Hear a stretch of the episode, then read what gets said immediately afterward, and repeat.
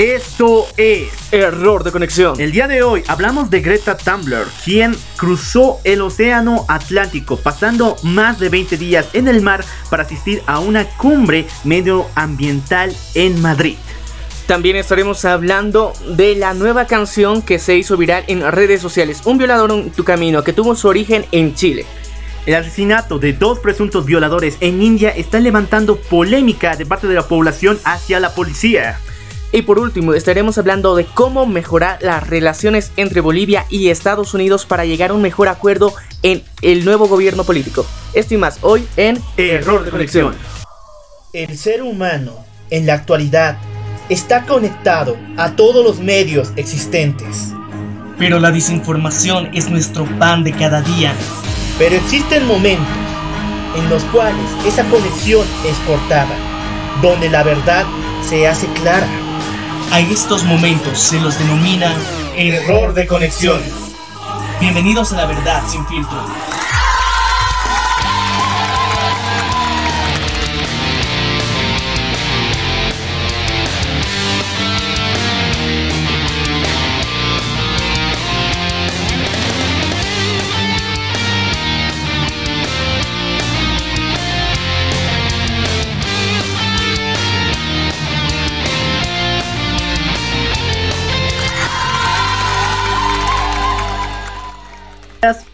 Muy buenos días, muy buenas tardes, muy buenas noches. Yo soy el Loco Alf. Yo soy Maniac. Y esto es Error de Conexión. Dando la bienvenida al hermoso mes de diciembre y preparándonos para las fechas y festividades de fin de año. Tenemos que recordar en qué plataforma pueden escucharnos. Bueno, se pueden dar una vuelta por las plataformas de Spotify, Apple Podcasts, Radio Public, Google Podcasts, iBox, TuneIn y Castbox para no perderse ninguno de nuestros episodios también les recomendamos que se den una vuelta por nuestras redes sociales. Estamos presentes en Facebook, Instagram, Twitter y también en la plataforma de YouTube donde pueden suscribirse e iniciar la campanita para no perderse ninguno de estos episodios. Esta semana nos llegó el reporte de alcance de nuestro podcast en Spotify y quiero mandar un enorme abrazo para todos aquellos que compartieron este programa que nos permitió trascender fronteras y llegar desde México hasta Tailandia. Así que estamos eh, realmente felices de haber recorrido tantos países, estamos presentes en más de 21 países y es muy agradable que cada uno de ustedes estén confiando semana tras semana en este proyecto. Y bueno, ahora sí, iniciamos con la agenda noticiosa que pasó esta semana. Vamos a empezar con Greta Thunberg. Esta, eh, una de las figuras más importantes en la actualidad en lo que refiere a activismo ambiental ella con solo 16 años se ha convertido en toda una voz de una generación que exige el cuidado de la madre tierra. Ella fue invitada a un consenso especial en Madrid referente a este tema, pero no solamente entre las personalidades eh, basándose en el mundo del cuidado de la madre tierra, sino también en la rehabilitación, revitalización de, las, de los pueblos originarios y sus funciones en el cuidado de el planeta Tierra. Bueno, para poder llegar desde su ubicación hasta Madrid, Greta se tuvo que movilizar en un barco el cual emite cero emisiones de gases de carbono y pasó más de 20 días en el mar para cumplir esta travesía. Muchas personas han reconocido que el realizar este viaje de esta forma ha representado un cambio y un giro bastante positivo con respecto a la situación que actualmente se está atravesando, dentro de la cual ha podido acompañarle eh, diferentes youtubers que estaban haciendo y que se han ofrecido a hacer este viaje, porque inicialmente este viaje tenía que tener como destino Chile, pero con todas las movilizaciones que actualmente se están viviendo en este país, la sede de, esta de este evento ambientalista se trasladó a España. Entonces, eh, con este cambio de ruta, dos youtubers eh, que generalmente realizan viajes en barco y que bajo la consigna ambientalista lo hacen en un velero que emite cero emisión de carbono, decidieron subirse a este mismo y acompañado por eh, periodistas y otras celebridades, otros youtubers igual que se estaban uniendo a esta causa y este mensaje y Greta acompañada de su padre fueron rumbo a Madrid atravesando el océano Atlántico para llegar al mismo. Fue una travesía de 20 días, como bien lo decía mi querido local, pero en esta ah, se han levantado muchas voces y se han hecho eco em, más de una consigna y eso es algo importante que hay que rescatar. También hay que recordar que la bueno, la posición en la que está Greta se ha visto muy em, diversificada de puntos. Muchos la tachan de que ella es la nueva portavoz de la empresa de electricidad en lo que refiere a materia medioambiental. Pero la verdad es que la posición donde se encuentra ella es una muy centrada. Incluso em, en medio de una manifestación de una pequeña colecta de personas que iban a atravesar la ciudad de Madrid para llegar al punto de encuentro, ella fue trasladada por, eh, situaciones, por situaciones para mediar su seguridad en un auto eléctrico.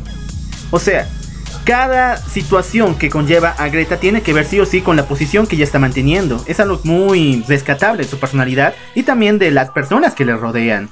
Bueno, sí, hay que resaltar que en su llegada a Madrid eh, hicieron una especie de marcha hasta llegando al centro de la ciudad donde tenía que hacerse el discurso de Greta y también donde muchas personas la estaban esperando con eh, tanto consignas ambientalistas pero también en pro de la pacificación de América Latina todo esto eh, estamos viendo que la consigna más allá de digamos del cuidado del medio ambiente se están uniendo otro tipo de peticiones al mismo tiempo y es eh, sería un movimiento más humanitario en general que solamente bajo una consigna. Pero sí hay que eh, declarar nuevamente como en su momento lo habíamos hecho que los intereses económicos que están detrás de Greta, que auspician muchos de sus viajes y sus conferencias, sí tienen eh, mucha relación con lo que es en Europa, especialmente la, instauración de empresas que eh, tienen una consigna medioambiental que es para el cuidado del medio ambiente y principalmente eh, eléctricas. Empresas de energía renovable.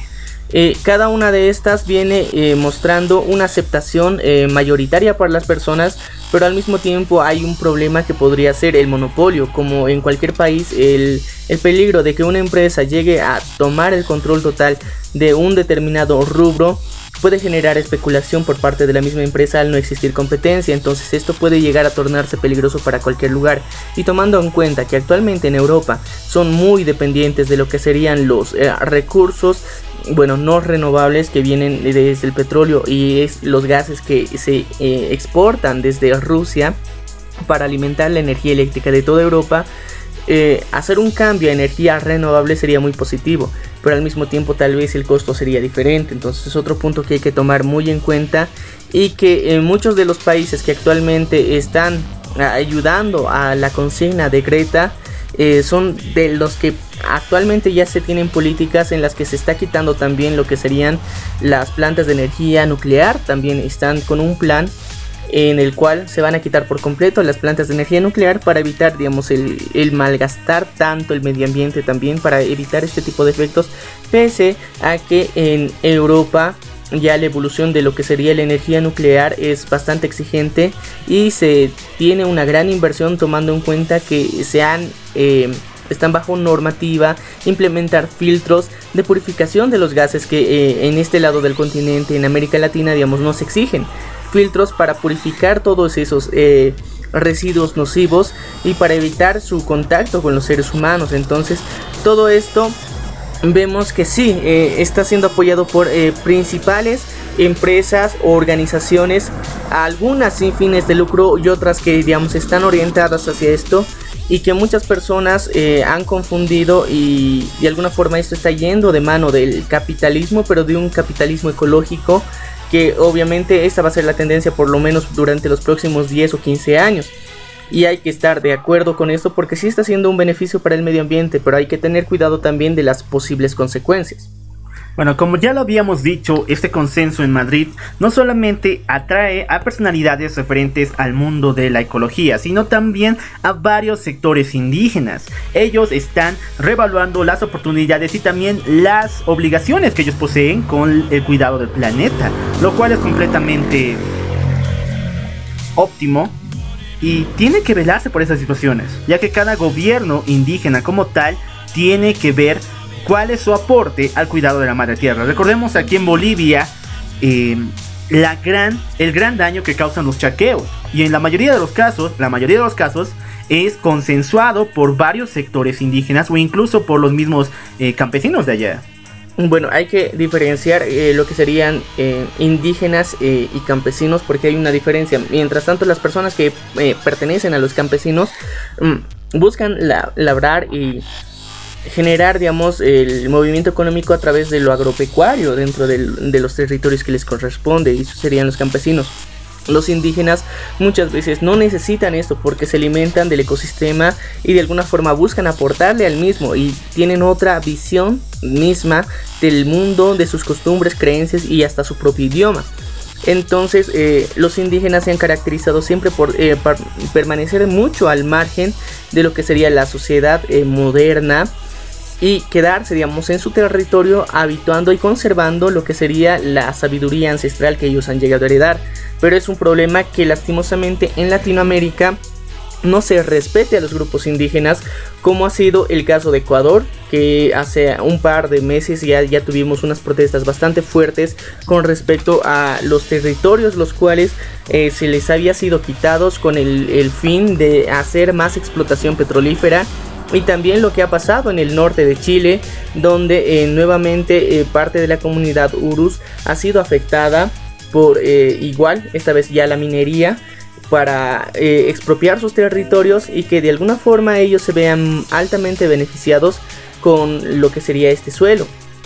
Todo esto vemos que pese a que supuestamente en Latinoamérica amamos la diversidad de culturas, la diversidad de idiomas y amamos la diversidad de tradiciones, eh, los gobiernos no lo hacen así. De igual forma en Bolivia, eh, si bien nos hemos instituido como un estado plurinacional en el que eh, por la misma consigna que se lleva, tendríamos que tener una aceptación muy grande respecto a lo que serían las diferentes nacionalidades, diferentes identidades culturales que se tiene eh, muchas de estas no han sido cuidadas. Tenemos el caso del Tipnis, en que en su momento también lo hemos hablado, que eh, es un caso bastante peculiar donde el gobierno estaba decidiendo expropiar mucho del territorio eh, indígena y parte de una reserva natural con el simple fin de generar una carretera intermedia con fines que de alguna forma están muy vinculadas al narcotráfico. Todo esto nos da un paradigma que en Bolivia, supuestamente uno de los países donde supuestamente había también un presidente indígena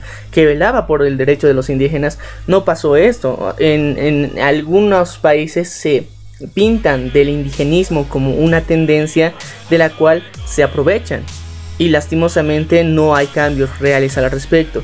Podemos tomar en cuenta que hay otros países alrededor del mundo que los derechos indígenas están tan bien establecidos que el territorio a que ellos habitan es área protegida por completo. También es un caso mencionar que en Latinoamérica sería en Colombia, donde las FARC han empezado a invadir estos territorios indígenas y la respuesta que ha tenido Iván Duque al respecto ha sido generar eh, un cordón militar alrededor de estas reservas para que los, eh, las personas eh, disidentes y pertenecientes a las FARC que aún buscan violencia eh, querían expropiar estos territorios ah, para su beneficio. Entonces, la situación de los indígenas es un grupo bastante vulnerable en el mundo entero, ya que muchos de, su independencia, de sus organizaciones, de su sociedad, de sus idiomas, no están protegidos de la forma adecuada. También en el caso del Amazonas eh, que pasó en Latinoamérica, que afectó tanto a Bolivia, Brasil, Uruguay y los múltiples incendios que hay. Los incendios eh, en su mayoría han sido provocados. Han sido provocados con el fin de explotar esas tierras que eran consideradas tierras vírgenes para eh, generar ganancias a través de la explotación agropecuaria pero eh, también muchas, muchas tribus indígenas, sobre todo en el área del Brasil, han sido víctimas de esto. Algunas han desaparecido y hasta la actualidad no se tiene registros de qué ha pasado con ellas, si han huido y se han adentrado más en la Amazonía o simplemente el fuego las ha atrapado y han muerto. Entonces todo esto nos da una voz más que clara de que eh, a las personas eh, pertenecientes a algún grupo indígena no se les está protegiendo de manera adecuada y sobre todo eso está pasando en América Latina. Ahora, que dentro de las manifestaciones en eh, Madrid estén presentes voces que tratan de hacer eco de estas noticias es más que necesario. Bueno, lo más importante es su opinión. Deja aquí abajo en los comentarios ¿Cuál sería tu propuesta y también cómo acompañarías a esta nueva generación que está pidiendo que reaccionemos y pongamos en marcha la protección del planeta Tierra? Sigamos con las noticias de esta semana y vamos a hablar acerca de un suceso muy importante y muy curioso en las redes sociales, como es el caso de una canción que fue eh, estrenada dentro de una obra teatral que actualmente es, completamente viralizada a través de las redes. Bueno, eh, dentro de lo que ha sucedido en Chile durante las últimas semanas, hemos eh, visto el estallido de constantes protestas, eh, un malestar social generalizado en el cual están buscando los derechos, mejorar la situación económica que se tenía dentro de las personas, las pensiones de jubilación, también parte de los derechos indígenas como lo habíamos mencionado también el coste inflacionario que tiene, digamos, el monopolio de algunas empresas que están presentes en este país, todo esto ha generado un malestar y una combustión eh, completa.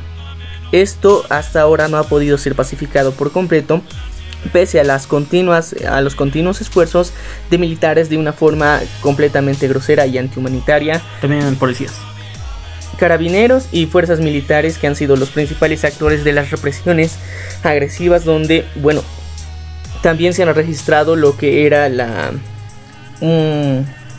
una represión a través de general herbalines y disparos en los ojos de los protestantes, que era una medida que supuestamente era más eh, adecuada para la represión, pero aún así eh, es completamente violenta. Eh, todo lo que está pasando en Chile bajo el mando del señor Sebastián Piñera, cada vez se siente que se está combustionando más pese a que se han llegado a un acuerdo para generar una nueva constitución política y que el diálogo se instaure a partir del mes de abril del próximo año. Pero durante las últimas semanas el movimiento feminista se ha hecho eco de lo que sería un cambio dentro de lo que se estaba planeando como protesta que eh, venía ligado ahora a los hechos que se vinculan mucho con los eh, militares. Porque durante las últimas semanas se ha vivido un ambiente tan alto de tensión pese al toque de queda donde muchos policías salían a las calles y eh, se han denunciado secuestros a mujeres las cuales días más tarde han aparecido muertas muchas o muchas dan declaraciones de que han sido violadas por los militares. Todo esto ha aumentado la tensión y ha hecho que muchos grupos feministas quieran hacer eco de todo esto a nivel mundial y esto ha dado pie a la canción que es Un violador en tu camino. Cuando eh, esta canción estaba principalmente eh, ligada y vinculada hacia una obra teatral que se tenía planeada su estreno en el, mes de noviembre. Esta, esta, canción era parte de la obra, pero fue eh, simplemente sacada de, del contexto de la obra para manifestarse como un himno de protesta. Este video se ha grabado el 20 de noviembre, pero ha tardado una semana aproximadamente en empezar su viralización, donde eh, se ha hecho popular dentro de las propias protestas en Chile. Estas protestas que vienen reclamando y dentro de la propia letra de esta canción vienen ligando y denunciando estos golpes tan abusivos por parte de los militares, por parte de los carabineros y por parte de este maltrato constante que han tenido muchas de estas mujeres, las cuales realmente se han mostrado completamente molestas por toda la tensión que se está viviendo en Chile y eh, esta consigna de y esta canción de un violador en tu camino se ha ido viralizando y se ha convertido también en himno de protesta no solamente en Chile, ha atravesado y ha roto las fronteras y ha llegado hasta México y hasta Argentina, donde han salido eh, personas que de igual forma con un contexto tal vez completamente diferente, pero aún así buscando la reivindicación de los derechos de las mujeres para evitar más violencia, eh, se han hecho mucho eco y tanto se ha, se ha visto por dos lados, que en redes sociales ha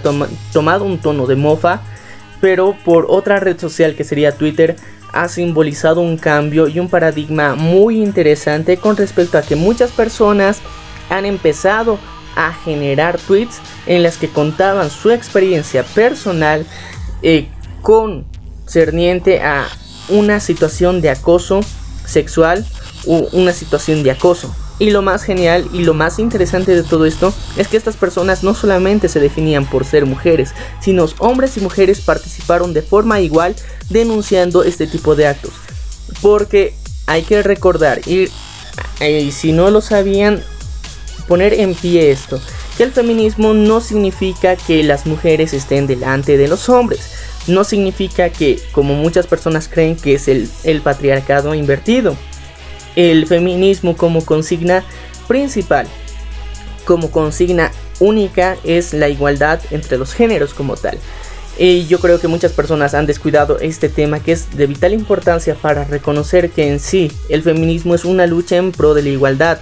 Sé que muchas veces ha, tomado unos tintes eh, bastante extraños en los que parece parcializarse demasiado con, las mujeres, pero no es así. Eh, llevamos demasiado tiempo en donde a las mujeres se les ha dado un segundo plano y ellas al querer llegar a un punto en donde estar de forma equitativa e igualitaria con los hombres es una situación bastante complicada y muchas personas en la misma ideología y forma de contar esta experiencia eh, terminan parcializándolo pero el feminismo como tal, como ideología, como pensamiento busca la igualdad y yo creo que muchas veces al generar este tipo de títulos a consignas eh, ideológicas que de alguna forma van en pro de la igualdad, en pro de la no violencia en general que tendría que ser no solamente no violencia contra la mujer, sino no violencia ni contra los animales, ni contra los hombres, ni contra las personas, ni contra el medio ambiente, simplemente no violencia.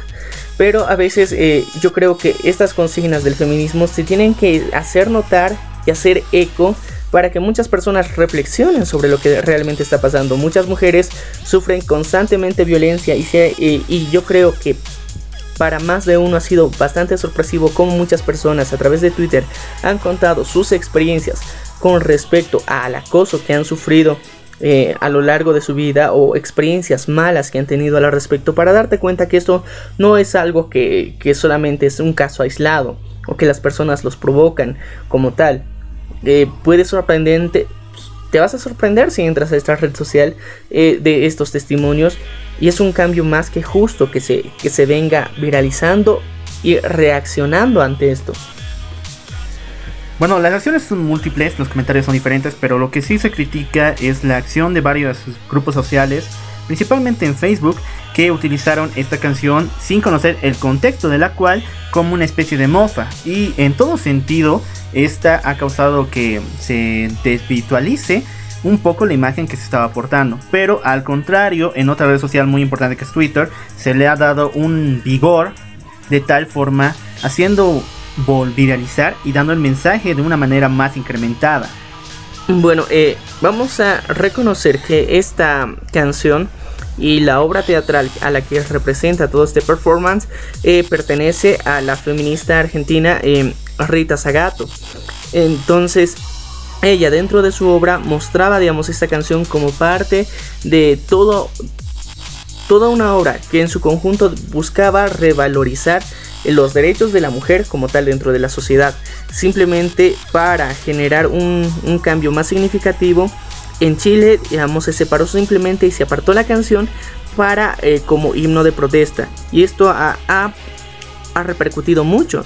Y quien ha dado esta principal idea y este paso ha sido Marcela Betancourt, la cual tuvo la idea original en la cual eh, reunió a un grupo de sus compañeras e hizo que este himno fuera eh, aprendido por cada una de ellas y este performance ha ido evolucionando más. Cuando llegó a Ciudad de México fue un caso bastante también interesante porque en México las protestas que se ha dado ha sido principalmente por universidades. universidades donde se ha denunciado que tanto docentes como estudiantes estaban realizando un acoso a varias mujeres y había casos incluso de violaciones. Entonces eh, las mujeres y las señoritas como protesta habían salido a, manifestarse y también ocurrió eh, durante ya dos semanas en diferentes ciudades de México. Entonces eh, es el tono que está teniendo las protestas feministas es realmente una protesta por toda la situación que se está viviendo y que realmente es una desigualdad que las mujeres muchas veces atraviesan y creen, crecen con un estigma de miedo hacia un hombre que puede simplemente pasar por su lado por el temor a la violencia que puede sufrir. La letra es algo muy, eh, muy importante en este asunto, ya que eh, Algunos puntos importantes que varias personas de extremo machismo han recalcado como excusa para realizar esas acciones. Uno es que es provocación y el otro simplemente porque caso de inseguridad. Pero esto siempre ha sido retomado al punto de que son simplemente excusas. También eh, hay que relacionar que este eh, siempre muchas, muchos violadores en, su declaración oficial eh, aseguraban y muchas personas, tanto incluso mujeres, justificaban de que habían sido mujeres agredidas sexualmente por la forma en la que vestían, por el dónde estaban o el cómo decía, cómo hablaban. A qué hora se encontraban. Entonces todo esto justificaba actos de violación hacia las mujeres, lo cual no es coherente. Tenemos que ponernos claros en este asunto. Puede ser en el lugar, absolutamente en el lugar donde estés. Si tú no quieres participar en ningún tipo de actividad, puede ser tanto sexual o de cualquier compromiso que quieras tener, tiene que ser bajo tu consentimiento. No se puede obligar a ninguna persona en la circunstancia que sea absolutamente nada. Y ahí están parte de los derechos elementales que tenemos como seres humanos. Y muchas personas, lastimosamente, se han agarrado de, una consigna en la cual simplemente la forma de vestir define que tú estés predispuesto sexualmente para, para tener contacto con cualquier persona que te agredan. Pero eso también se ha visto dentro de la violencia intrafamiliar o incluso la violencia entre pareja.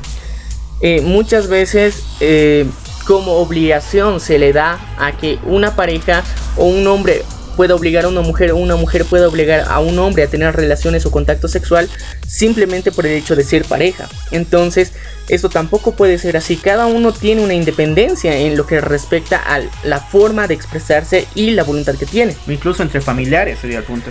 También hemos visto que eh, la obligación que se te da por la propia familia y la forma en que se te impone eh, a tanto como a mujeres sobre todo. Eh, había un comercial muy interesante en Bolivia en el que dice tu marido es tienes que aguantar es una de las frases que decía y que muchas personas en Bolivia recuerdan y que lastimosamente es algo que sí en nuestra cultura sí está muy relacionada y, muchas mujeres tienen tienen de ese lado Sí, pero también tenemos que hablar en el punto de que puede pasar entre familiares, por ejemplo, padres a hijas, hermanos entre hermanos. Y sobre todo eh, esto está más ligado, digamos, al, machismo que se, que se le da un segundo plano a la mujer, donde se le delega roles que no necesariamente tienen que ser cumplidos por una, mujer, también se lo puede cumplir un hombre, entonces esto no delimita la capacidad ni de uno ni, del otro.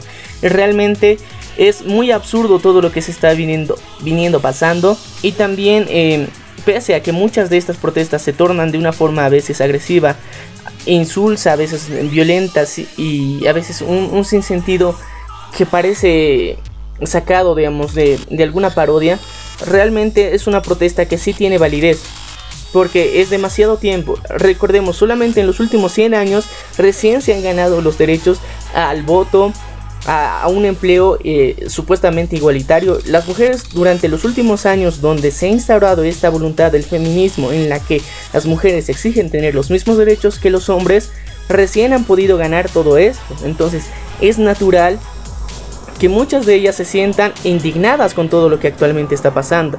Y yo creo que eh, muchas sí han tomado unos tintes realmente oscuros, realmente violentos y agresivos, extremistas, y sin sentido en su mayoría pero es a consecuencia de todo esto. Y lo que mejor podemos hacer como sociedad es cambiar este tipo de consignas. Eh, ya habíamos tenido un episodio en el que habíamos hablado un poco a profundidad de esto con Valeria. Entonces eh, ella nos, nos, ha comentado también un, poco de su visión personal de cómo existen estos actos de micromachismo dentro de la sociedad donde los, las propias madres inculcan machismo en sus hijos. Entonces yo creo que todos estos son aspectos que se tienen que cuidar en pro de mejorar nuestra sociedad. Bueno, lo más importante es tu comentario y te pedimos que si quieres ser parte de la gran lista de personas que están apoyando esta causa o incluso compartir tu testimonio si es que has sido víctima de estos casos, puedas eh, unirte al hashtag que se está compartiendo en Twitter, que lo vamos a compartir seguramente en esta entrevista. Y bueno, vamos a continuar con otra noticia que ya esta vez nos ha llevado a otra parte del mundo. Pero está ligada al mismo asunto como es lo que pasó en India esta semana, ya que la policía de la pequeña ciudad de Hildelarg en la India asesinó a cuatro presuntos violadores y asesinos de una joven veterinaria. Este suceso pasó eh, esta semana en el cual se encontró el cuerpo de la joven completamente quemado después de haber sido violado. En el pueblo de, en el pequeño pueblo, la población, especialmente los familiares de la joven, exigieron que la policía tome cartas en el asunto y tenían incluso los nombres de las personas a las cuales se le eh, presuntamente se les adjudicaba estos sucesos. Bueno, la policía fue a este lugar, los detuvo, pero en el momento de su detención, la policía adjudica que los cuatro culpables o presuntos culpables trataron de robarles las armas de fuego y huir, por lo cual la policía tuvo que tomar eh, medidas de represalia asesinando a estos, a estos cuatro presuntos culpables. Si bien estos hechos han causado que la población de Halabart, como dijimos, haya alabado las acciones de la policía o incluso la misma estación de esta ciudad dijo que eran las mejores medidas que se podían tomar varias personerías en la capital del país y principalmente muchos políticos aseguran que esto fue completamente desmedido y que las acciones de la policía son injustificables y actualmente no se encuentra una investigación eh, sobre ello. Así que eso nos lleva a reflexionar hasta qué punto podemos tolerar las medidas de acción de la policía y hasta qué punto podríamos eh, exaltar estas acciones. Primero, vamos por el punto de que si bien estas cuatro personas son culpables, las cuatro aún son personas con derechos y más si son personas que viven en el país de la India, como se evaluó. Estos derechos los adjudican obviamente que los tengan en una prisión preventiva, que se haga una investigación al respecto. Pero la presión social siempre va a estar eh, en el asunto, exigiendo que se tomen las medidas lo más rápido posible. Aquí en Bolivia hemos visto varias ocasiones en que se han podido, los vecinos han podido captar a presuntos violadores, a los cuales se le adjudica lo que se conoce como justicia. Bueno, eh, justicia vecinal o justicia em, propia. Generalmente eh, estos actos, digamos, se, los conoce también como linchamientos. Entonces, eh, justicia comunitaria es el término correcto, pero dentro de lo que está pasando, digamos, en la India, es un caso que a muchas personas que pertenecen, digamos, a, feministas como tal, activistas, ha alegrado bastante, digamos, la acción, tomando en cuenta que en la India muchos de los derechos de las mujeres eh, no son eh, altamente reconocidos. Claro, desde y la desigualdad es, es, muy significativa. Y de paso, el índice de criminalidad en lo que refiere a violaciones ha subido desde el año 2012, incrementándose casi un 300%. Entonces todo esto de alguna forma nos presenta un antecedente un poco turbio en lo que respecta incluso a derechos humanos simples. Entonces eh, en la India eh, actualmente se sabe que eh, existe, digamos, las normas políticas no son tan estrictas y su propia religión permite que señoritas que incluso tienen desde los 13, 14 o 15 años contraigan matrimonio con personas que ya rondan los 40 años. O incluso que tengan relaciones sexuales abiertamente. Entonces todo esto está plenamente y socialmente eh, consentido. Así que eh, llegar a un punto donde eh, muchas veces el segundo plano que se le da de manera cultural, el respeto que se tiene que tener al esposo, al marido, al padre, al hermano, a, la figura masculina en este caso, siempre ha sido mayor. Pero que exclusivamente durante este caso, donde una veterinaria que ha sido vejada y posteriormente quemada eh, haya ah, hecho un acto de esta magnitud de la policía, yo creo que ha representado un, hito bastante significativo. Tomando en cuenta que también en la propia India el nivel de justicia eh, también no es uno de los más respetables con respecto a los derechos que se tienen sobre las investigaciones de violencia contra la mujer o violencia, casos de violaciones o violencia sexual. Entonces todo esto eh, de alguna forma podría ser respaldado por ese punto de personas, digamos, que están a favor de que los policías hayan llegado a este punto. Pero llegamos a este punto donde hay un equilibrio y un balance significativo en los derechos que se tiene que tener tanto con el acusado como con el, eh, como, el como la víctima. Yo diría que es más apoyado por las personas que ya están hartas de que eh, su mismo sistema de justicia respalde a personas y se salgan con la suya. O incluso que las investigaciones se trunquen de manera... Eh, completa.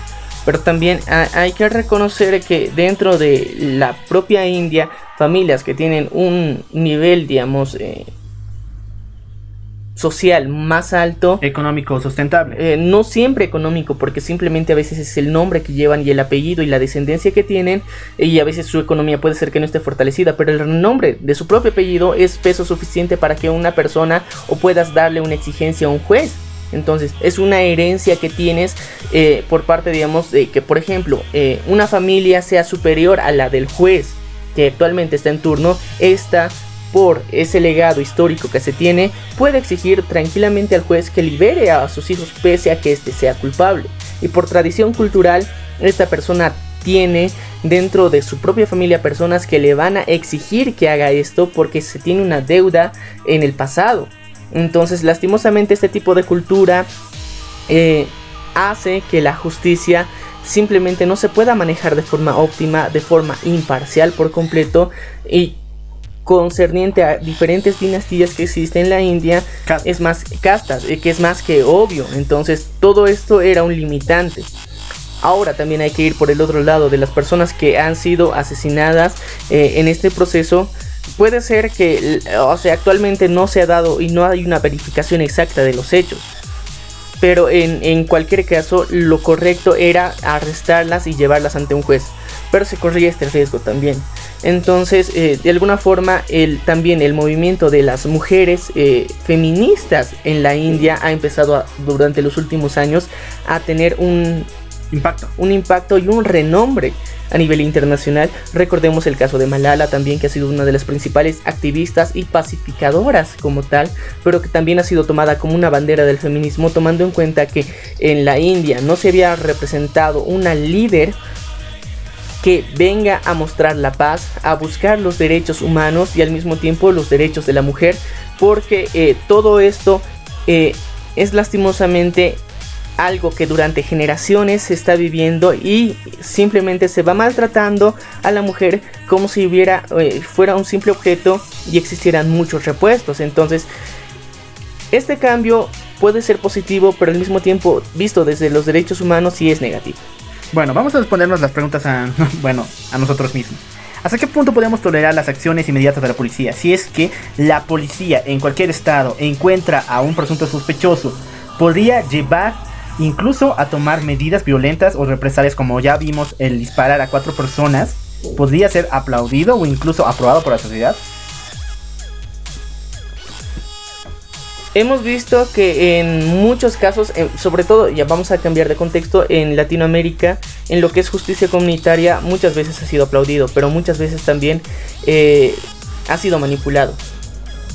Tanto por personas que han encontrado o se han acusado de forma injusta a personas que no tenían nada que ver con el hecho, en las cuales simplemente eh, podías estar pasando por la calle y justamente minutos antes se había cometido un robo y a ti te señalaban como uno de los o incluso rivalidades entre familias y vecinos. Entonces eh, puede ser víctima de este tipo del, del caos colectivo que una persona instigadora lo, lo asume y fomenta. Entonces cualquier persona podría ser víctima de esto, entonces no creo que sea la, medida correcta que se debería tomar en cualquier caso.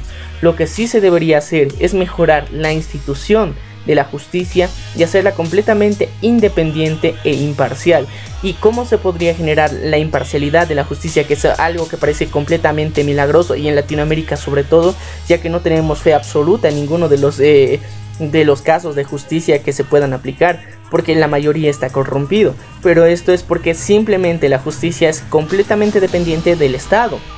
Entonces, al tener la justicia de forma independiente al Estado, de forma independiente a cualquier eje, donde tanto las personas que están ahí sean completamente rotativas y no haya una persona, una sola persona que se pueda mantener en el mismo puesto. Una hegemonía total.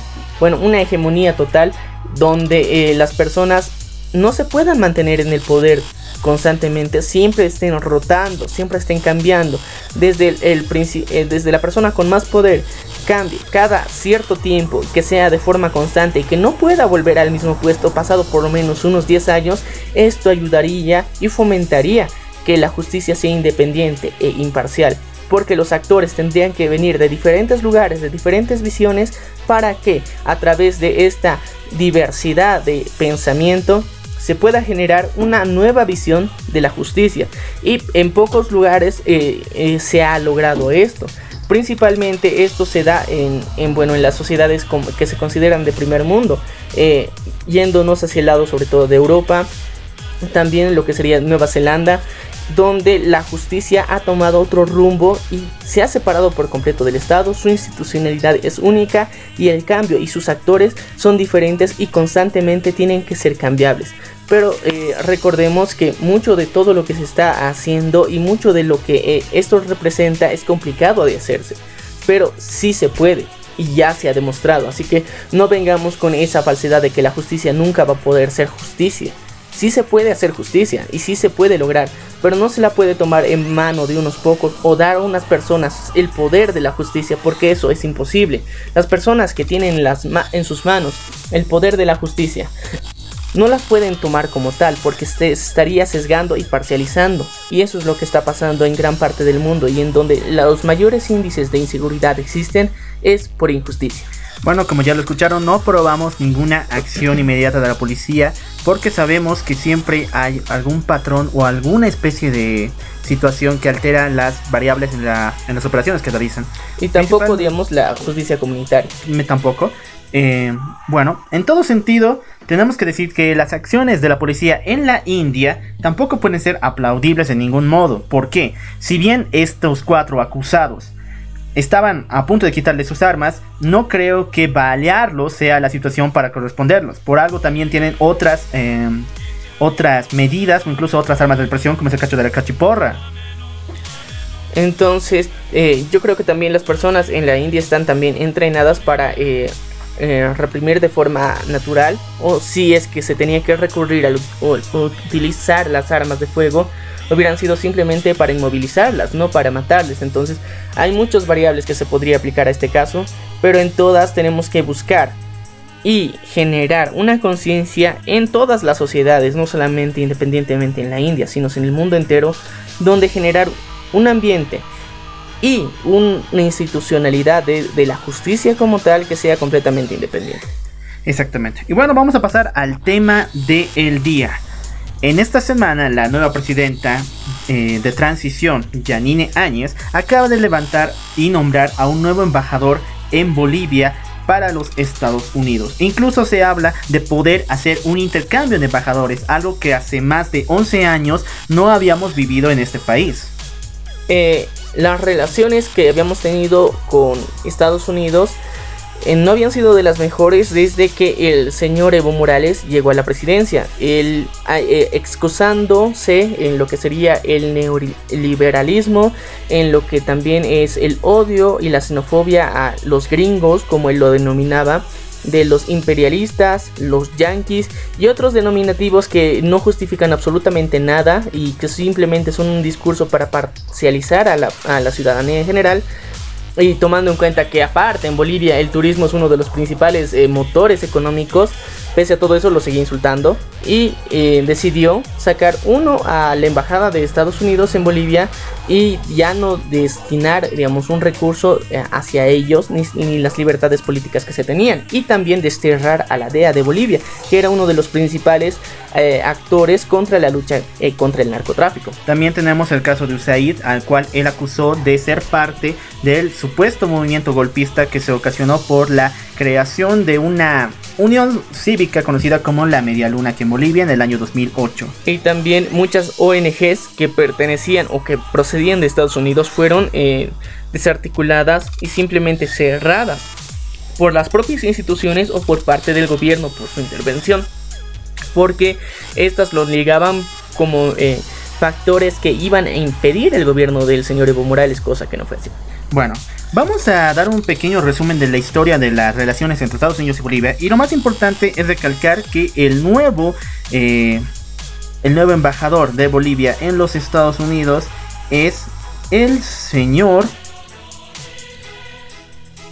Walter Oscar Serrate Cuellar quien es un ingeniero en el departamento, bueno, es un ingeniero muy importante del departamento de Santa Cruz, incluso ha llegado a trabajar entre las 22 personas más importantes en la ONU en lo que refiere a derechos humanos un currículum enorme lleno de, de, trabajos y también de puestos que lo garantizan como una persona fiable en lo que refiere a derechos humanos. Y bueno, este cambio es significativo, es positivo. Ah, eh, bueno, hay que tomar ambos puntos porque eh, si bien en Bolivia tenemos un historial de odio y xenofobia completa a Estados Unidos y con esa, esa idiosincrasia socialista en la que odian a todo lo que sea el imperialismo, los yanquis, em, el neoliberalismo y todo esto que supuestamente viene todo de Estados Unidos, que en parte históricamente tienen razón, pero em, a posteriori no. También tomando en cuenta que es un, una especie de virus que se, que se interna dentro de las sociedades en Latinoamérica en general, donde se vincula mucho Estados Unidos con eh, el abuso de los recursos naturales, que bien durante un tiempo se han dado, pero ha sido más por culpa del propio gobierno que estaba en el país, no ha sido por culpa de los estadounidenses como tal. También el historial propio que se tiene de Estados Unidos con como extractivistas, digamos, de materias primas, pero yo creo que también eh, muchas de las legislaciones y normativas que se tiene como país limitan este tipo de hechos. Y es más, los gobiernos son los que permiten el extractivismo tan agresivo que tienen otros países. Y actualmente no es que no estemos viviendo un extractivismo en Bolivia por parte de China sobre todo la cual está sobreexplotando los suelos pero las relaciones que se tenían entre Estados Unidos y Bolivia han ido decreciendo sustancialmente y cada vez eh, durante el gobierno mismo del señor Obama ya se habían hecho menciones de que Bolivia estaba atravesando una situación complicada en la que eh, eh, las relaciones diplomáticas mismas no eran eh, las mejores, donde eh, se habían limitado incluso el mercado estadounidense y muchas empresas que de Bolivia llegaban a exportar pueden ser alimentos, puede ser textiles y también puede ser, digamos, otras materias que llegaban a Estados Unidos no habían podido llegar simplemente porque se había hecho un cierre de mercados por esta ruptura de las relaciones. Bueno, también tenemos que hablar de esas situaciones, principalmente con Texas Oil o incluso con lo que sería la compañía Simón Patiño de extracción de minerales. Pero vamos a escarbar un poco dentro de las relaciones de Estados Unidos, cómo nació el odio entre el supuesto odio entre Bolivia y el país del norte. Todo esto tiene que ver como mucho con la teoría de la consigna del presidente John McCarthy. Como ustedes saben, en 1936 el presidente John McCarthy tomó posesión de los Estados Unidos y realzó su consigna diciendo que todo suceso en América entera, incluyendo América Latina, tenía que ser evaluado por los Estados Unidos primeramente. Esto porque él aseguraba que al ser un país que ya se encontraba en el primer mundo, tendría toda la eh, toda la potencia, ya sea intelectual o incluso económica, para poder ayudar a los demás países. Eh, de alguna forma esto trataba y buscaba nuevamente de realzar Estados Unidos como una potencia internacional, como una potencia en América en general y tornándose como un país de primer mundo y generando el calificativo de tercermundista al resto de América. Exactamente, esto causó un completo, una ola de desprecio a la consigna del, del, presidente McCarthy, incluso llevando a cortar varias relaciones con muchos países. Pero para el siguiente año Bolivia ya había instaurado sus relaciones con Estados Unidos eh, nombrando a sus primeros embajadores. Pero esto pasó en los años cuando Bolivia ni siquiera era un país, sino era parte de la Confederación Peruano-Boliviana que se había instaurado después de lo que sería la guerra, bueno, antes de lo que se refiere a la guerra del Pacífico. La, la visión que se tenía tanto de Bolivia eh, en respecto a su independencia en ese momento ayudaba a darse cuenta que eh, geopolíticamente hablando Bolivia iba a ser uno de los actores principales eh, dentro de lo que se gestiona con la economía local porque al estar en el corazón de Sudamérica todas las acciones políticas, sociales, económicas eh, afectan de una u otra forma a todos los países vecinos. Y yo creo que el generar, digamos, un ambiente tenso en Bolivia mucho ha significado para lo que ha sido la explotación de los estallidos eh, sociales en la actualidad. Es más que un ejemplo que eh, posterior al el activismo que se ha vivido en Bolivia, las protestas y manifestaciones en pro de la democracia y eh, en la renuncia del señor Evo Morales, han estallado las protestas nuevamente en Venezuela y posteriormente en Colombia. Entonces, sí es de vital importancia, eh, geopolíticamente hablando, todo lo que sucede en Bolivia. Bueno, por mucho tiempo se llevó a especular que Estados Unidos estuvo muy centrado en la división de la Confederación Peruano-Boliviana, incluso llevándolo a desintegrar y causando varios aspectos en lo que refiere a la Guerra del Pacífico, apoyando a un sector y bueno, nosotros tenemos varias especulaciones que son tratadas en el caso de xenofobia contra el pueblo chileno, pero supuestamente ah, varios estudiosos históricos aseguran que Estados Unidos favoreció a este país para la desconcentración y desintegración de la Confederación Peruano-Boliviana. Y también, eh, bueno, hay muchas teorías en las que el armamento mismo que tenían los eh, chilenos en su momento eh, venían de Estados Unidos y habían sido financiados por ellos mismos y habían ayudado para la guerra del Pacífico también. Entonces todo esto históricamente ha generado un ambiente de confrontación entre Bolivia, Chile y Chile que ha sido uno de los supuestamente mayor beneficiados por Estados Unidos, cosa que tampoco podemos negar tomando en cuenta que varias bases militares actualmente de Estados Unidos se encuentran en Chile. Bueno, los casos y también la histeria de que Bolivia, o bueno, ya instaurado como república fuera de la Confederación, era investigada y espionada, bueno, se realizaban operaciones de espionaje en este país de parte del gobierno americano fueron eh, reveladas en el año 1942 por medio del informe Smith. El informe Smith fue, eh, fue realizado por un agente enviado de parte de la CIA en Estados Unidos, donde aparte de mostrar todas las tradiciones y todas las consignas políticas y pueblos, eh, las tradiciones originarias de este país, daba también un extraño contexto de cómo se estaba instaurando la política en esta nación y principalmente los grupos oligarcas en Santa Cruz. Y bueno, eh, la oligarquía ha sido otro de los puntos fundamentales por los que el socialismo ha llegado al poder en América Latina en general. Ah, sobre todo tomando en cuenta que muchos de estos no eran, estos grupos oligarcas no eran pertenecientes ni representados como personas nacidas en, cada uno de estos países, sino serán personas extranjeras. Y esto ha generado este ambiente en el cual el odio hacia las personas procedentes de cualquier otra parte del mundo, que, o sea, cualquier persona procedente de otra parte del mundo se le llama gringo, cosa que también es otro error, eh, o yankee cosa que tampoco muchas veces eh, factores culturales no ayudan a identificar si perteneces a Europa igual sigue siendo yankee según, según muchas personas o socialistas que, existen en Bolivia. Pero esto ha generado que la oligarquía y ese odio por parte del pueblo supuestamente hacia ellos sea muy significativa porque ellos supuestamente tienen mayores oportunidades y si bien mucho del favoritismo que ha habido por parte de gobiernos porque eh, estos grupos oligáricos financiaban muchos gobiernos y muchos gobiernos al mismo tiempo como respuesta favorecían a estos grupos oligarcas dándoles beneficios, eh, concesiones de tierras, territorio, eh, no cobrándoles la explotación de las tierras. Todo esto, digamos, ha generado sí un malestar bastante justificado, pero que hubiera sido evitado por buenos gobiernos. Bueno, hablando del informe Smith y cómo lo, este, lo cataloga y también cómo se evalúa, tiene unos detalles muy con muy centrados y muy específicos respecto a la situación del gobierno actual. E incluso muchos históricos bolivianos, entre ellos parte del movimiento al socialismo, han instaurado que era simplemente una especie de informe de cómo derrocar el gobierno en ese tiempo del 42. Bueno, pasó mucho tiempo, se instalaron mucho más las fuertes. Eh, las relaciones Estados Unidos-Bolivia se instalaron muy fuerte cuando Bolivia se volvió en uno de los principales exportadores de estaño para la Segunda Guerra Mundial. Principalmente uno de sus proveedores más importantes era esta, eh, uno de sus clientes más importantes era Estados Unidos por medio de las relaciones que poseía el señor Simón Patiño con la eh, Texas Oil y también con su, su fundación dentro de Estados Unidos. Eh, hemos sido de alguna forma una base importante en, materia armamentística porque era la materia prima para las balas. Eh, y, también para conservar alimentos conservados.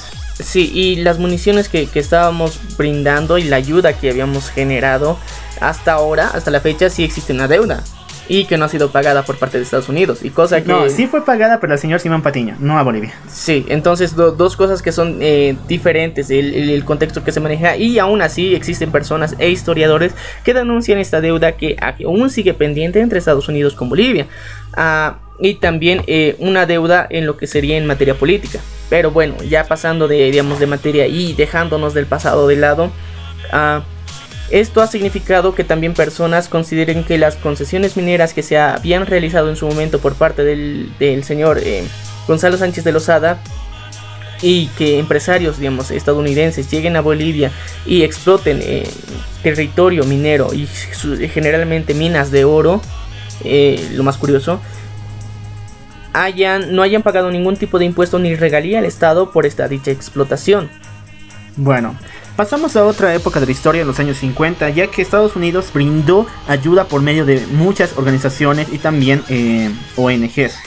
Principalmente USAID fue de las que más tomó importancia a nivel nacional, pero muchas de estas células llegaron al país con, ah, con una especie de productos de subvención, entre ellos leche.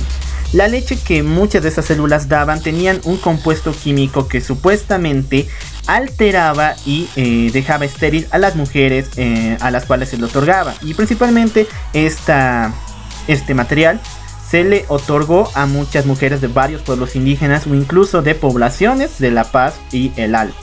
Bueno, también esta información estaba muy ligada a lo que eran las vacunas. Entonces eh, se decía que dentro de estas pandemias para prevenir, digamos, enfermedades citológicas principalmente, ah, venían con lo que sería un, un compuesto adicional que quitaría la fertilidad a las mujeres, eh, supuestamente que las veían como una amenaza que ayudaban a la pobreza en Bolivia. Eh, muchas de estas han sido desmentidas, pero algunas sí han podido ser corroboradas en base a investigaciones. Claro, sí han sido podido ser corroborados, pero también al mismo tiempo se tenía listeria porque en esos tiempos en Estados Unidos fue denunciado que estaban probando armas químicas en varias poblaciones de personas afroamericanas.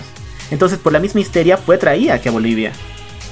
Y bueno, este panorama realmente no ayudó para nada a todo lo que se estaba viviendo, al cómo se estaba procesando todo, todo este panorama político. También eh, la pobreza en Bolivia era más significativa, era bastante grande, el analfabetismo era otro de los factores principales que se estaba viviendo. En todo esto ayudaba a que las personas, gracias a la desinformación y gracias a la poca fiabilidad de muchos medios de comunicación o el poco acceso a los mismos, no se puedan eh, informar al respecto. Bueno, la historia de Bolivia con Estados Unidos sigue muchos años después, cuando el presidente Gonzalo Sánchez de Lozada tomó la primera posesión. Para este tiempo se había adjudicado la eh, llegada de Sánchez de Lozada al poder por medio de una compañía de publicidad estadounidense, la cual había investigado por mucho, eh, por mucho tiempo también a la misma sociedad eh, boliviana. Pero fuera de ello también se instauraba de que varios eh, mecanismos, agencias, como es el caso de la CIA, tomaron muchas cartas en este asunto. Mm, bueno, yo creo que hay que mm, recalcar otra vez la preponderancia que se tiene en Bolivia y que eh, muchas personas en diferentes partes de Latinoamérica desconocen o simplemente no quieren aceptar el el poder que se tiene en Bolivia y la influencia que se tiene en el resto de los países, pero geopolíticamente hablando sí es uno de los eh, pilares fundamentales de, Sudamérica.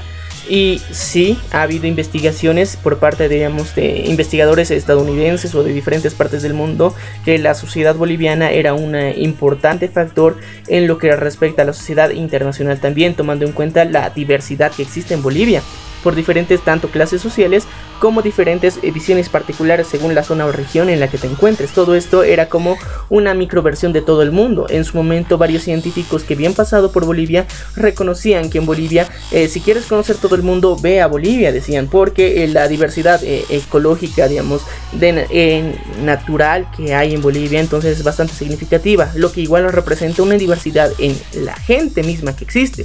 Entonces, sí, en su momento se ha mostrado que había una objetividad en Bolivia y una visión de Bolivia con el pro de estudios, entonces esto no se lo puede negar.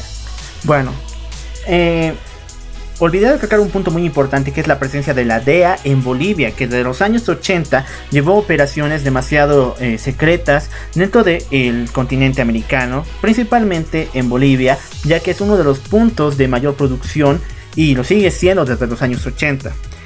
Uno de los puntos más cuestionables de la DEA, lo cual ni siquiera ha recalcado el presidente Evo Morales, fue que ya tenían una instauración de varias personas implicadas en estas situaciones, incluso adjudicando al mismo presidente en ese tiempo, quien era el señor García, el señor García Mesa, que se encuentra actualmente eh, prisionero. Pero uno de los puntos más importantes es que 20 años después de haberlos de, ah, haberlo ah, tomado prisionero, no se tocó al señor Roberto Suárez Gómez, al cual se le adjudica como el narcotraficante más grande de Bolivia en su historia, y quien llegó a convertir a Cochabamba en el paraíso de la droga. Como la DEA ocasiona estos planes. Primero toman al cabecilla supuestamente y después agarramos al verdadero culpable. Bueno, ah, dentro de todo lo que se ha visto de la DEA y dentro de las políticas mismas que se ha podido comprobar hasta en la actualidad por parte de Estados Unidos, eh, siempre existe un plan de protección a los testigos o a las personas que de alguna forma llegan a brindar información.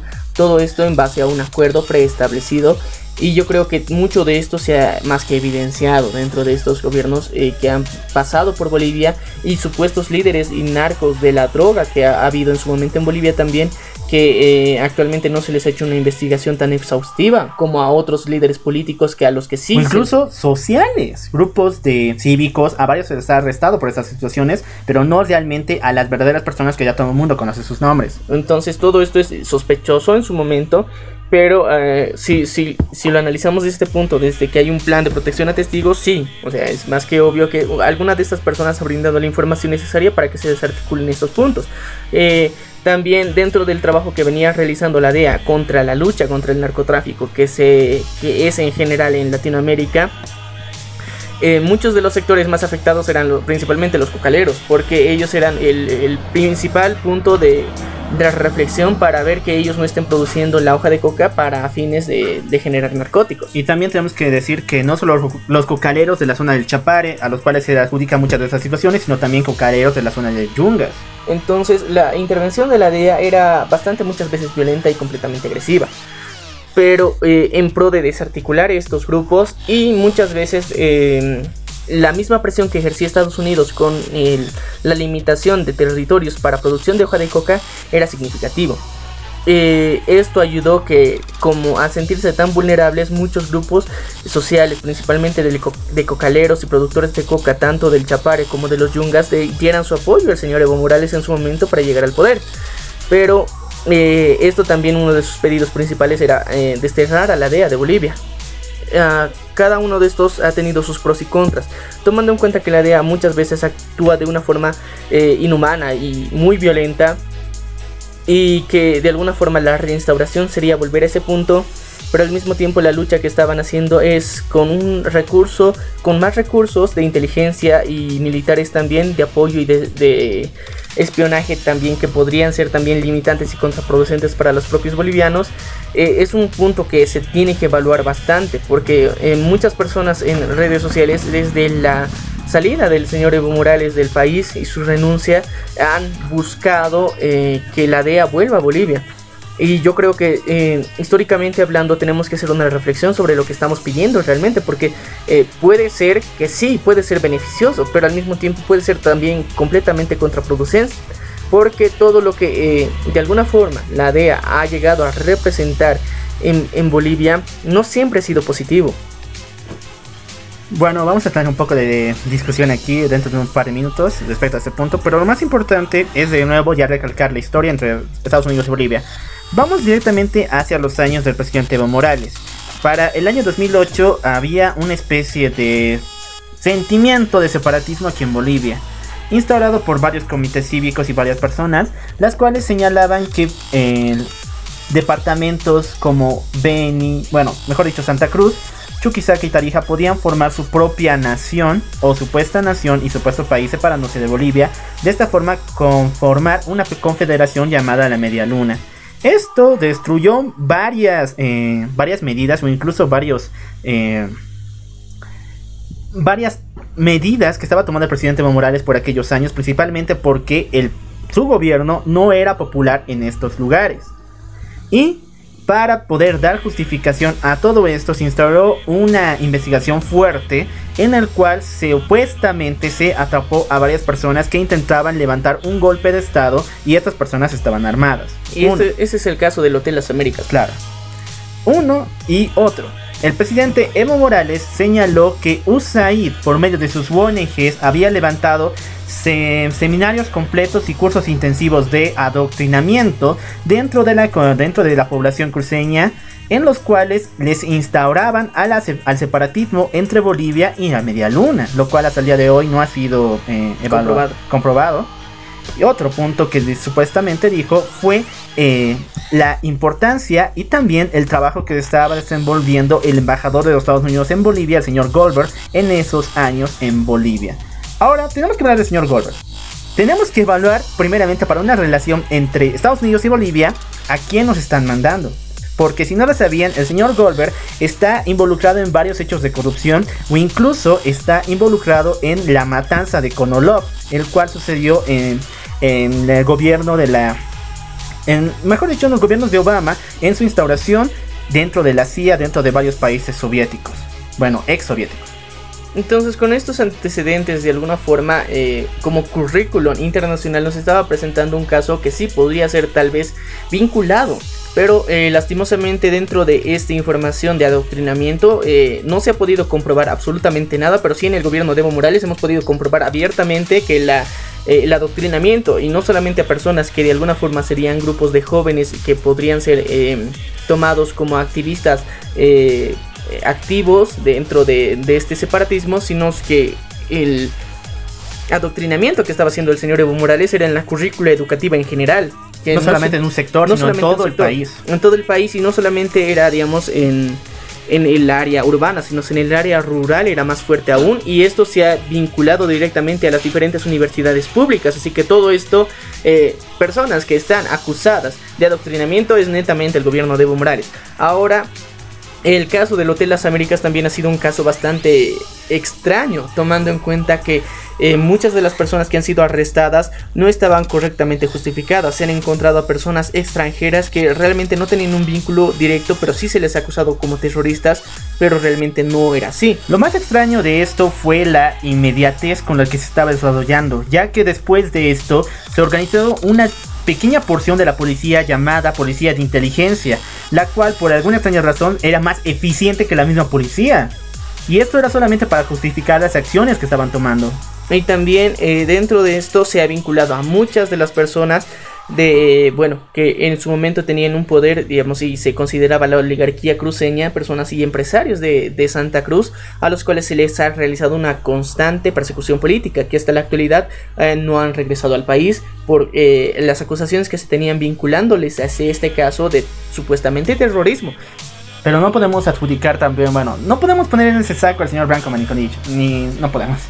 No, pero sí se le ha vinculado en su momento, así que yo creo que no, no, está por demás eh, recordar que todo esto Ah, de alguna forma ha sido una de las principales banderas que ha utilizado el movimiento al socialismo para vincular la oligarquía cruceña y el separatismo y posteriormente, eh, ya que esto no funcionó, hacer una persecución política y después eh, justificar las autonomías y el cambio de constitución política. Bueno, llegamos al punto principal luego de evaluar toda la historia entre Estados Unidos y Bolivia. ¿Cómo formar correctas relaciones con los Estados Unidos? Como ya lo había mencionado, tenemos que ver a qué persona nos están mandando. Si nosotros estamos enviando a una persona que estaba entre las 20 eh, personerías, las cuales trabajaban en la ONU respecto a temas de derechos humanos, ellos tienen que mandarnos a alguien que se encuentre fuera de casos de corrupción o incluso que se especialice en este tema.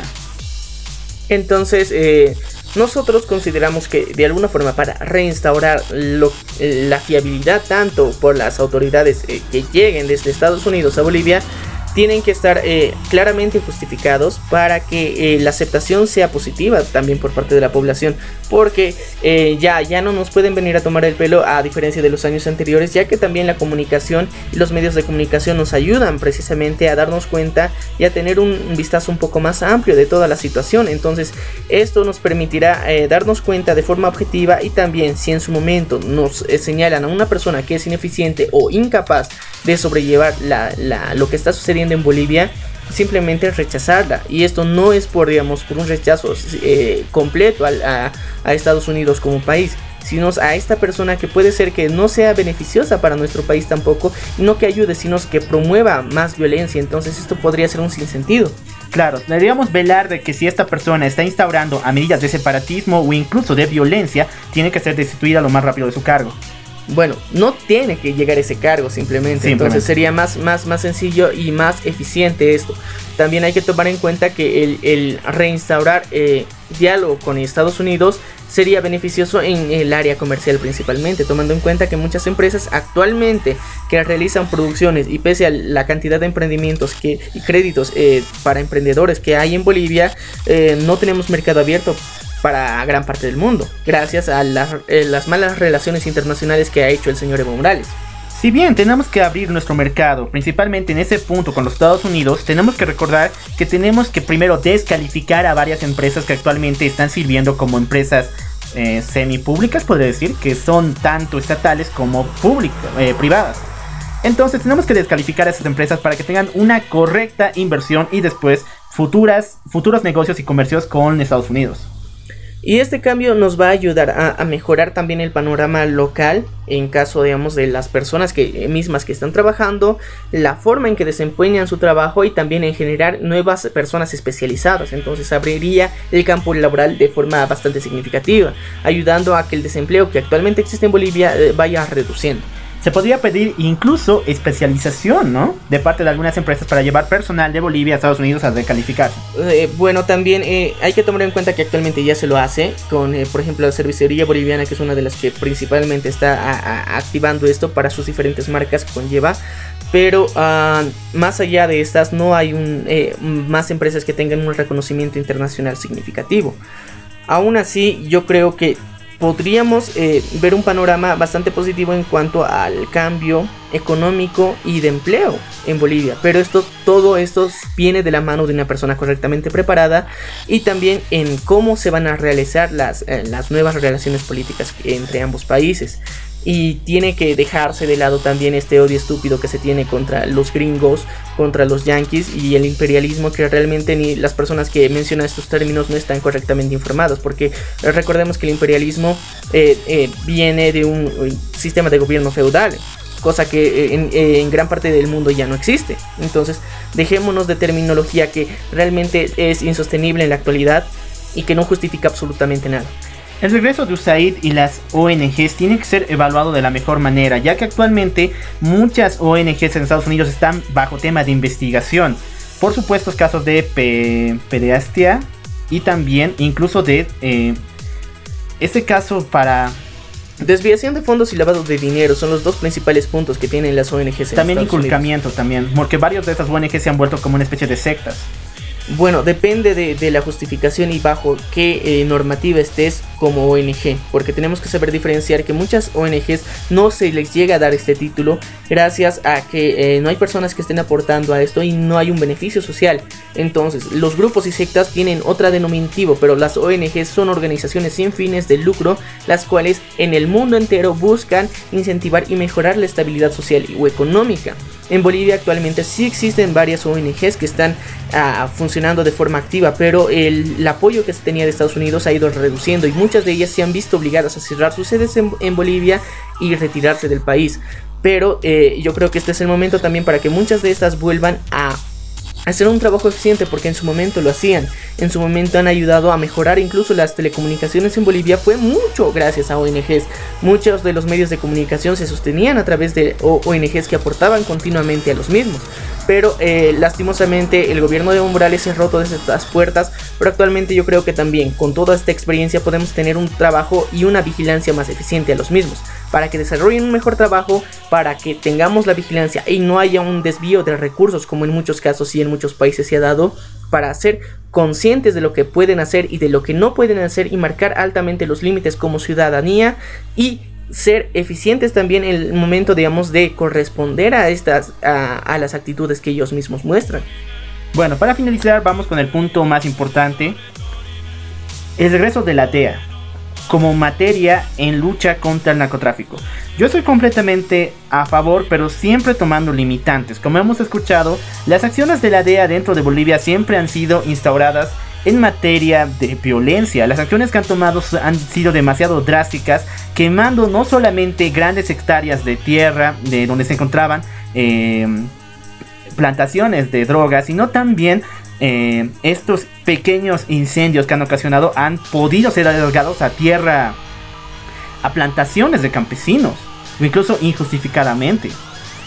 Y bueno, también con la bandera blanca que o la libertad que se les daba a su gobierno, el gobierno en turno en su momento, digamos, podían hacer y deshacer lo que querían y sobre todo los más afectados eran las personas eh, que eran agricultores en Cochabamba y en los Yungas, porque muchos no estaban vinculados con la producción de hoja de coca, pero aún así eh, estas personas, digamos, realizaban actos violentos eh, porque sí, simplemente porque sí. Entonces, uno, ya en su momento ya hemos hablado por qué realmente es necesario hacer un cambio en la visión y en la formación de las Fuerzas Armadas, que es, un, es no solamente aplicable a Bolivia, sino es aplicable al mundo entero, porque es, es una pena cómo, cómo realmente se, se manifiestan. Bueno, yo diría que para instaurar una correcta, un correcto desempeño de la DEA en Bolivia, principalmente con, eh, para estar junto con y trabajar con la Fuerza de Lucha contra el Narcotráfico, sería evaluar y dar por fin seguimiento a dos casos que han ocurrido muy importantes en lo que refiere al gobierno del presidente Evo Morales. Uno son los narcoaviones que salieron de Beni y otros son eh, obviamente la situación que está pasando en el Chapare. Bueno, eh, el aeropuerto que se tiene también en Chimoré es uno de los puntos eh, principales donde se tiene que evaluar bastante lo que, se, lo que ha venido pasando durante todos estos años. Ya se tiene radares, digamos, geolocalizados de cómo, cómo eran los vuelos que venían de avionetas.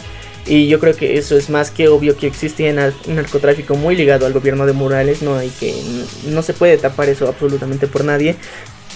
Pero también otro punto que yo quisiera resaltar y que sería muy importante sería que cada vez que, si es que la DEA llega a estabilizarse otra vez en Bolivia, llega a tener una sede también en Bolivia, eh, venga de la mano, no solamente de manera independiente, solamente las personas de la DEA, sino también la policía boliviana eh, en conjunto con la DEA actúen pero no de una forma arbitraria, sino que sea igual de forma rotativa, porque eh, tomando en cuenta que tarde o temprano llegan a formarse amistades y lazos, digamos, eh, y un favoritismo en medio de todo eso, entonces puede ser perjudicial también para la propia seguridad y la estabilidad de este tipo de instituciones. Entonces, en una rotación constante de tanto personal de la DEA eh, que eh, viene de Estados Unidos y que vuelve a Estados Unidos y tanto personal de Bolivia que está encargado de la lucha, con el narcotráfico, esto generaría un ambiente en el cual tanto las Fuerzas Armadas bolivianas se prepararían en pro de la lucha contra el narcotráfico y también eh, la DEA aportaría con más personas y capacitando a más personas. Entonces es beneficioso para ambos grupos y también esto evitaría que los propios soldados, militares y policías bolivianos limiten las acciones de la DEA en territorio boliviano, porque muchas veces eran demasiado agresivas. Entonces ellos van a poder dar un reporte y mostrar que no se incurren actos de violencia innecesarios. Entonces esto ayudaría también a que la policía boliviana también se forme y se prepare en otros aspectos que lastimosamente hasta ahora no se pueden. Entonces todo esto sería beneficioso sí para Bolivia, pero eh, yo yo, en lo personal, creo que si la DEA llegara a Bolivia, se tiene que hacer una evaluación muy exhaustiva de qué trabajo va a desempeñar, poner limitantes también a los recursos que se les va a disponer y se les va a dar, y si bien también la ayuda que van a disponer a Bolivia tendría que ser también a base de informes, porque anteriormente no se daba un recaudo y una justificación de todo lo que hacían, entonces simplemente era una organización internacional que hacía lo que le, le placía en Bolivia y solamente Estados Unidos sabía qué hacían. Bolivia no sabía absolutamente nada, no tenían informes y estaban en nuestro territorio. Así que hay que cuidar también la independencia que se tiene como país Bolivia y que ellos estén presentes aquí. Se necesita que ellos se les haga un seguimiento. Ahora también hay que tomar en cuenta que el panorama, y como lo venía diciendo, eh, de los militares tiene que generar un cambio, no solamente en Bolivia, sino a nivel internacional. En su momento también lo hemos eh, hablado que muchas de esas personas no están capacitadas para eh, generar una estabilidad, una correcta relación con la sociedad civil, eh, porque lastimosamente dentro de su propio entrenamiento se les quita esto o se les priva del mismo, entonces o se les limita el, actuar de forma humana, lastimosamente. Entonces eh, yo creo que hay que generar un, una institución paralela que evalúe a muchas de esas personas que pertenecen a la policía, a las Fuerzas Armadas y militares para que se les haga una evaluación constante y seguimiento psicológico para que estén activas o no, porque muchos de ellos llegan a tener un trastorno de ira, pueden tener un trastorno y muchos pueden ser psicópatas. Eh, ya establecidos que tienen una sed de violencia y venganza y asesinato que pueden ser supuestamente las fuerzas del orden. Entonces todo esto tiene que ser altamente evaluado, no solamente en Bolivia y en el mundo. Y uno de los claros ejemplos es Chile, que lastimosamente está incurriendo en tanta violencia. Eh, fue lo mismo en Ecuador y también lo que está ocurriendo actualmente en Colombia. Así que este es un cambio que no solamente se tiene que aplicar en Bolivia, sino en el mundo. Bueno, lo más importante, como siempre digo, es tu comentario. ¿Cómo crees que deberían desenvolverse las nuevas relaciones entre Bolivia y los Estados Unidos? Bien, eso ha sido todo por el día de hoy. Muchas gracias por estar junto a Error de Conexión. Yo soy el local. Yo soy Maniac. Y bueno, te agradecemos por estar pendiente de cada uno de nuestros episodios. Te invitamos a que si te ha gustado y si quieres compartirlo a través de tus redes sociales, sería muy significativo para cada uno de nosotros. Y también te estamos invitando a que te pases por cualquiera de las otras plataformas en las que estamos presentes para que tú también puedas ser parte de nuestra comunidad. Así que nos puedes escuchar a través de Spotify, Radio Public, Google Podcast. Estamos en Apple Podcast también, iBox, TuneIn y también estamos en la plataforma de YouTube donde sí nos puedes dejar un comentario, así que estaremos muy pendientes ya esperando también tu respuesta y para tratarla también contigo. Así que muchas gracias por escuchar el error de conexión. Hasta la próxima.